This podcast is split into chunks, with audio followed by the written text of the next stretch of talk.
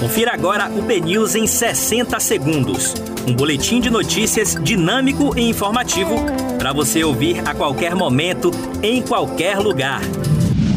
Olá, muito bom dia para você. Hoje é terça-feira, 6 de abril de 2021. Eu sou Diego Vieira e você confere agora os destaques do BNews 60 segundos.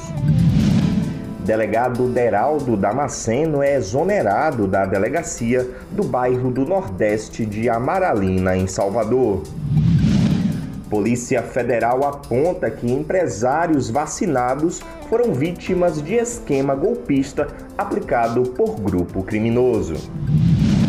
Médica Kátia Vargas pede devolução de veículo envolvido em acidente que matou irmãos em Ondina. Ex-prefeito de Vitória da Conquista, Guilherme Menezes, é exonerado do governo Rui Costa. Polícia Federal apreende quase uma tonelada de cocaína que chegaria a Salvador.